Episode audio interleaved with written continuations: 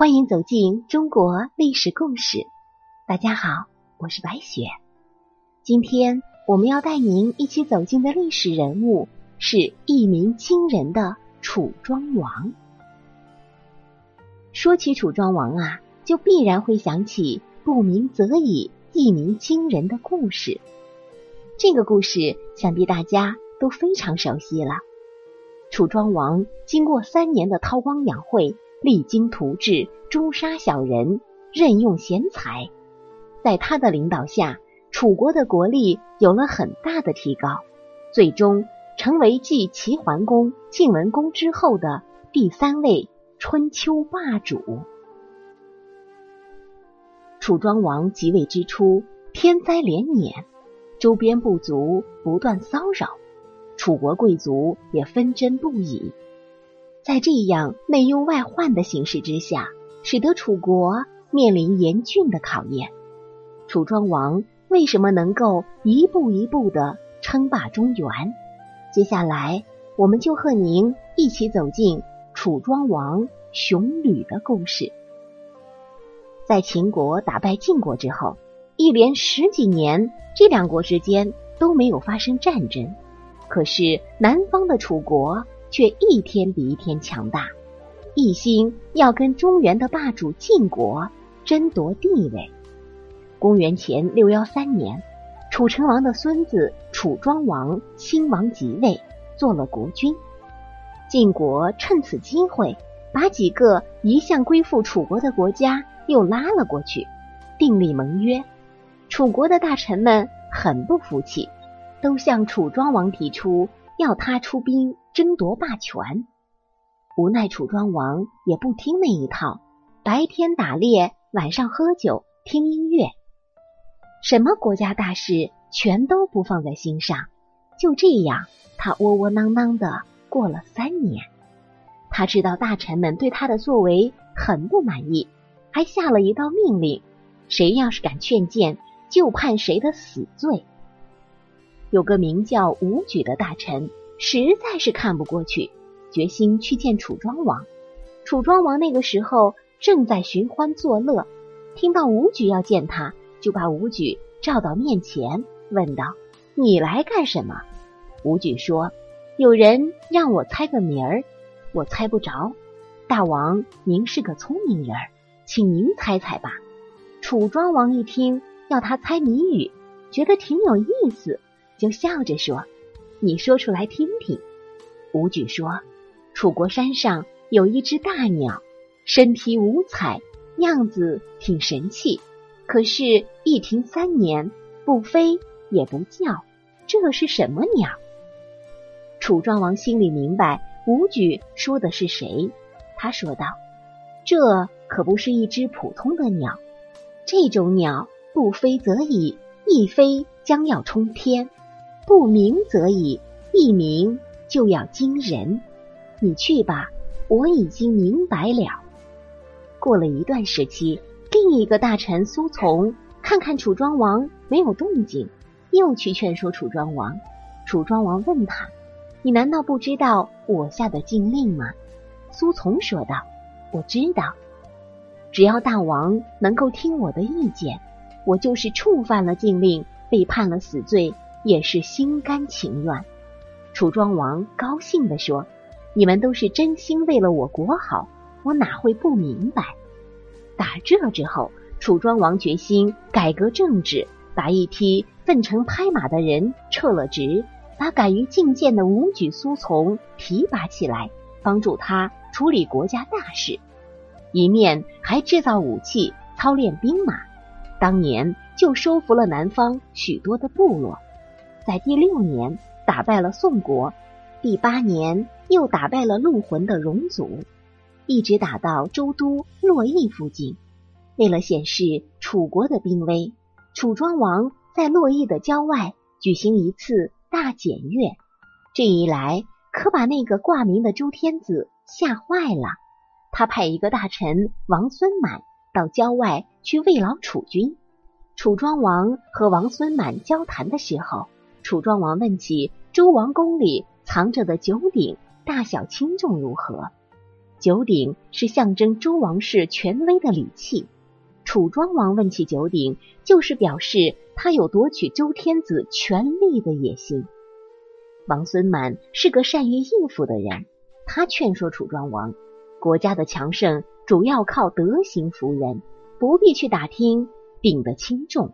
楚庄王自己知道，当时还没有灭掉周朝的条件，也就带兵回国了。之后。楚庄王又请了一位楚国有名的隐士孙叔敖当令尹，这个令尹啊，就相当于国相。在孙叔敖当了令尹之后，开垦荒地，挖掘河道，奖励生产。为了免除水灾旱灾，他还组织楚国人开辟河道，能灌溉成百万亩的庄稼，每年也多打了不少粮食。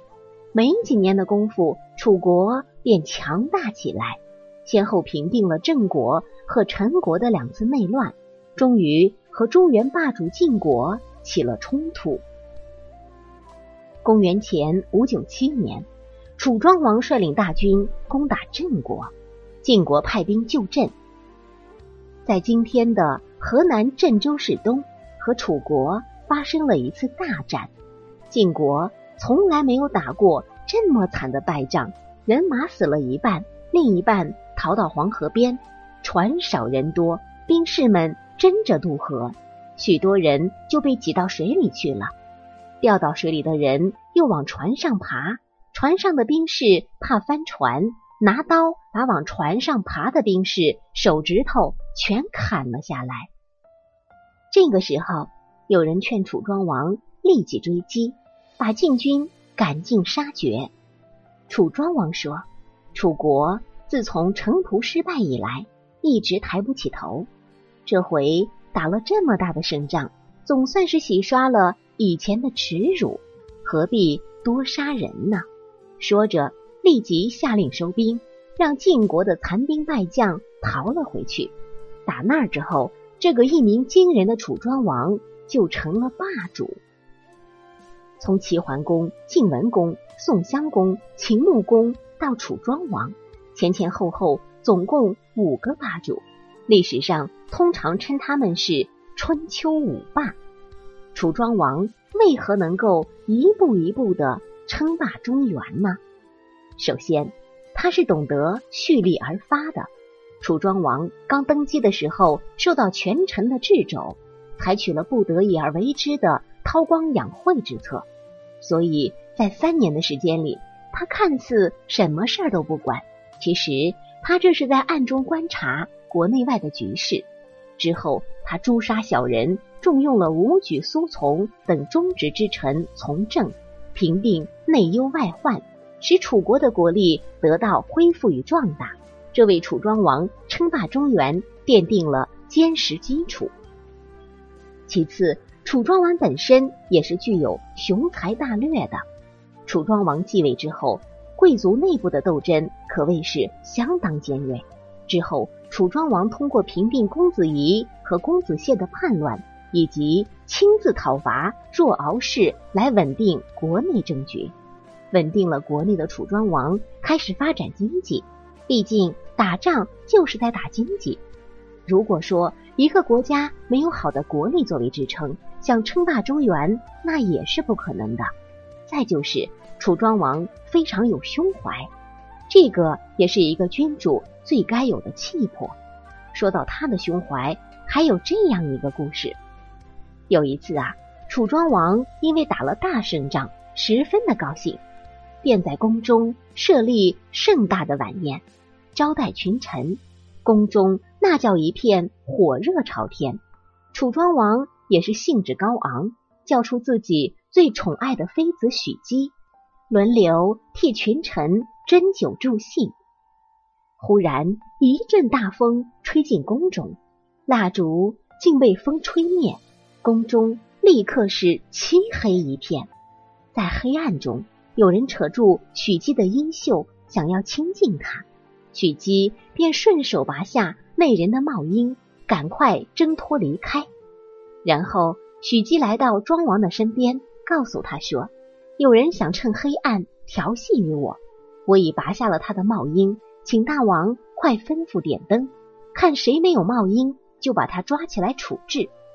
庄王说道：“且慢，今天我请大家来喝酒，酒后失礼是常有的事，不宜怪罪。再说，众位将士为国效力，我怎么能为了显示你的贞洁而辱没我的将士呢？”说完，楚庄王不动声色的对众人喊道：“各位，今天寡人请大家喝酒，大家一定要尽兴，请大家都把帽缨拔掉，不拔掉帽缨，不足以尽欢。”于是群臣们都拔掉自己的帽缨。庄王命人重又点亮蜡烛，宫中一片欢笑，众人尽欢而散。三年后。晋国侵犯楚国，楚庄王亲自带兵迎战。在交战之中，楚庄王发现自己军中有一员将官总是冲杀在前，众将士也在他的影响下奋勇杀敌，斗志高昂。这次交战，晋军大败，楚军大胜回朝。在战后，楚庄王把那位将官找来，问他道：“寡人见你此次战斗奋勇异常。”好像平日里对你并没有什么特殊好处，你为何如此拼死奋战呢？那位将官跪在庄王的阶前，低着头回答说：“三年前，臣在大王宫中酒后失礼，本该处死，可是大王不仅没有追究，反而还设法保全我的面子，臣深受感动，对大王的恩德牢记在心。”从那时起，我就时刻准备着用自己的生命来报答大王的恩德。这次上战场正是我立功报恩的机会，所以我才不惜生命奋勇杀敌，就是战死疆场也在所不辞。大王，臣就是三年前那个被王妃拔掉帽缨的罪人啊！这一番话使楚庄王和在场将士大受感动。楚庄王走下台阶，将那位将官亲手扶起。那位将官已是泣不成声。由此可见，楚庄王能够正确分析问题，从大处着眼，不以眼前小事来干扰心智，使得坏事也最终能够变成好事。再者，楚庄王善于运用人才，他的称霸得力于贤相孙叔敖的辅佐。孙叔敖凡事皆以养民安民为主，若遇到必须改革之时，也是尽量以温和的方式进行，避免烦政所令，徒增百姓的困扰。孙叔敖一生廉政自律，勤政爱民，奉公守法，积极辅佐庄王推行改革，整顿吏治，施教于民，是历代官员当中。难得的受国君信任、受人民爱戴的贤相，楚庄王登上霸主之位，孙叔敖是最大的功臣。